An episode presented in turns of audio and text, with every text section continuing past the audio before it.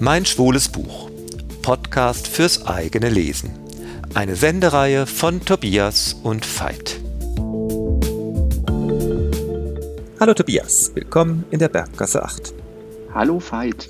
Heute sprechen wir über Brontes Panel. Johnny, would you love me if my dick were bigger? Das ist eigentlich ein Roman, aber nicht im wirklichen Sinne. Es ist eine Sammlung kurzer, meist auch essayistischer Geschichten, Erlebnisse, Stories, manchmal sind es Gedichte.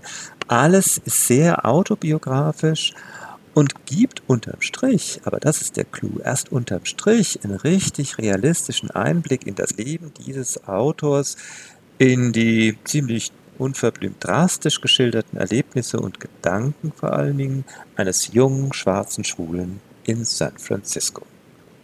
Ja, und wenn man dieses äh, zugegebenermaßen schmale Büchlein in die Hand nimmt, dann fällt auf, dass es eine Warnung auf dem Umschlag gibt. Da steht nämlich Parental Advisory Explicit Content. Und irgendwie, das ist mir dann tatsächlich erst beim zweiten Hinschauen aufgefallen, aber ich gedacht, das macht doch erstmal neugierig. Und wenn man das Buch gelesen hat, muss man sagen, das ist wirklich ernst zu nehmen, denn Pernell umschreibt in diesem Buch nichts und verschönt nichts, sondern er ist, wie du sagst, ziemlich hemmungslos und beschreibt ohne Hemmungen ganz viel über Sex, über sein Leben und was er eben so erlebt. Genau, der Ich-Erzähler ist etwa 30, er ist schwarz, er verdient seinen Lebensunterhalt als Angestellter in verschiedenen Diners und er hat die Nachtschichten und trifft dann in seiner Arbeit auf diese verschiedensten nächtlichen Gewächse des, der vor allen Dingen weniger guten Viertel San Franciscos. Das ist so ein bisschen das Setting und da fügt sich dieser, nennen wir es mal Roman, ein in äh, seine anderen, auch autobiografischen Bücher, die allesamt ziemlich ähnlich sind, 100 Boyfriends und Since I Laid My Burden Down. Äh, er hat in, vor allen Dingen in Since I Laid My Burden Down schildert er ja, wie er aus diesem engen, sehr erwecklichen äh, religiösen Milieu äh, seiner Familie ausbricht und eben dann nach, zunächst einmal nach San Francisco geht, äh, um da als Schule auf eigenen Beinen zu stehen und dann auch wieder zurückkommt aus einem bestimmten Anlass. Und genau diese Zeit in San Francisco ist ein bisschen weniger stark das Thema in, in dem anderen Roman und das beschreibt er aber jetzt hier sehr intensiv, sehr vielfältig in ganz verschiedenen Genres. Ja, und man ist äh, fasziniert. Er ist ja dort eben als Kellner, Angestellter in diesen Diners und er beschreibt sich selber, er sagt, er ist ein Sexaddict. Und man hat so das Gefühl, er macht eigentlich nichts anderes, als in seiner freien Zeit oder in seiner Arbeitszeit irgendwie die damit auszufüllen, Sexpartner zu suchen und zu finden. Und man verfolgt das auch mit einer gewissen Neugier und auch mit einem ja, gewissen Erstaunen, dass das überhaupt nicht schwierig zu sein scheint. Denn eigentlich ist es dieses Thema, das ist ja nie dramatisch, sondern er sieht dann jemanden und dann hat man wieder Sex. Er scheint Sexpartner immer und überall zu finden. Ja, und so einfach und so explizit wie dieses eben geschilderte Leben ist auch das ganze Buch. Aber ähm, das geht weniger darum, diese ganzen Sexerlebnisse besonders großartig, besonders erotisch, besonders einzigartig wirken zu lassen, sondern es geht vielmehr so eine, um so eine Art Alltäglichkeit. Ähm, es ist für ihn im Grunde quasi wie Essen, Trinken, Kino gehen, ja. So erzählt er über seinen ganz alltäglichen Sex, was dann auch schiefgehen kann ähm, beim Essen, wie man sich verschluckt, wie peinlich es ist, wenn man Analverkehr hat und nicht ordentlich gespült ist. Ähm, das ist dabei teilweise auch wirklich irre witzig. Denn diese Offenheit und Klarheit, die macht das Buch so richtig vereinnahmend, sympathisch und äh, das ist eben nichts, was auch diesen ähm, diese Entgleisungen, diese schiefgegangenen Erlebnisse jetzt irgendwie doch mal so satirisch toll erhöhen will. oder dass es irgendwie ein besonders lustiges Leben wäre. Ich glaube, das wäre das Letzte, woran dem Autor gelegen wäre. Nein, es geht wirklich einfach um eine Faktenschilderung. Äh, und ich, ich habe für mich gefunden, dass Alltäglichkeit ähm, so ein zusammenfassender Begriff ist.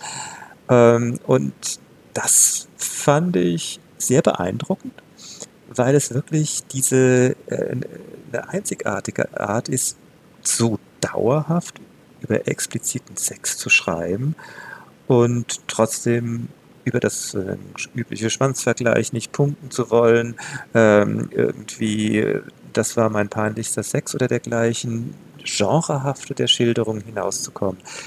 Ich fand das sehr erfrischend und zu, erotisch wie erhellend zugleich. Ja, und es gibt ja schwule Bücher, die so ein gewisses Narrativ haben, wo Sexualität immer ganz großartig dargestellt wird und man hat das Gefühl, mein Gott, und äh, warum erlebe ich das nicht? Und so ist es ja in diesem Buch gar nicht. Und das macht es extrem sympathisch. Und es hat nämlich dann auch dadurch erstaunliche Zwischentöne. Es gibt so auf den ersten Blick, du hast es ja gesagt, teilweise vermeintlich unnötig explizite Beschreibungen, aber die sind nicht unnötig explizit, sondern der Ich-Erzähler ist ein radikal ehrlicher, ein gutmütiger und sehr sympathischer Mensch. Und ich muss auch sagen, also er ist auch sehr mutig, denn ich habe an so vielen Stellen, wenn er ihm geschrieben hat, keine Ahnung, wenn er sagt irgendwie, dass sein Schwanz zu klein ist oder wie du sagst, dass irgendwie nicht ordentlich gespült wurde vorm Analverkehr, es ist eben nicht so die reingewaschene ähm, sexuelles Narrativ, sondern man hat das Gefühl, endlich traut sich mal jemand, das so zu schreiben, wie es eben auch ist eine heikle Formulierung, weil das ist ja im Grunde der, die, äh, der Standardwerbespruch aller Romans-Literatur und nichts könnte ferner liegen, als das in diese Ecke zu rücken, auch wenn er äh, mal vielleicht so eine romantische Anwandlung hat, nicht oft, aber kommt vor. Und ganz so rein sympathisch und gutmütig, wie du es dargestellt hast, würde ich ihn unterm Strich dann auch nicht äh, stehen lassen wollen. Er ist mitunter auch schon ein bisschen manisch, skurril und hat trotz aller Polster, von denen er sonst auch spricht, auch ein paar Ecken und Kanten. Nee, es ist eine ganz eigene Form von Literatur. Auch diese Genre-Mischung gibt was äh, dem Ganzen nicht nur eine eigene Note. Es gibt dem Ganzen auch äh, nochmal die Feststellung, dass das alles nicht in einer einzigen Klammer zusammengefasst werden kann. Da ist nicht der große rote Faden, der sich durch alles zieht, der das Ich ausmacht, die Individualität beschreibt. Es ist zusammengestoppelt, unzusammenhängend, äh, mitunter widersprüchlich.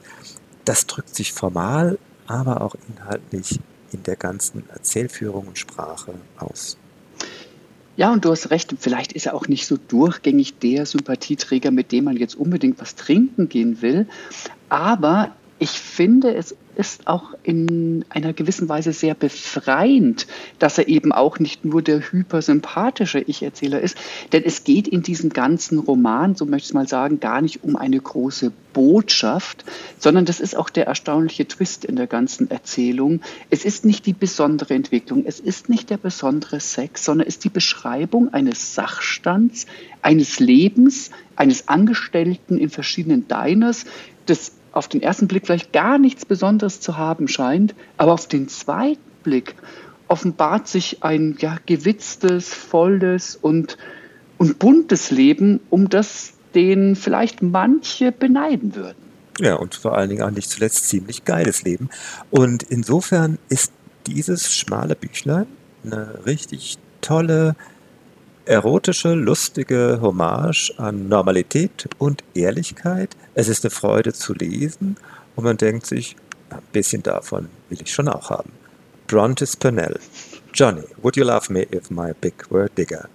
In, bei der Feminist Press 2017 erschienen, hat 166 Seiten als Taschenbuch.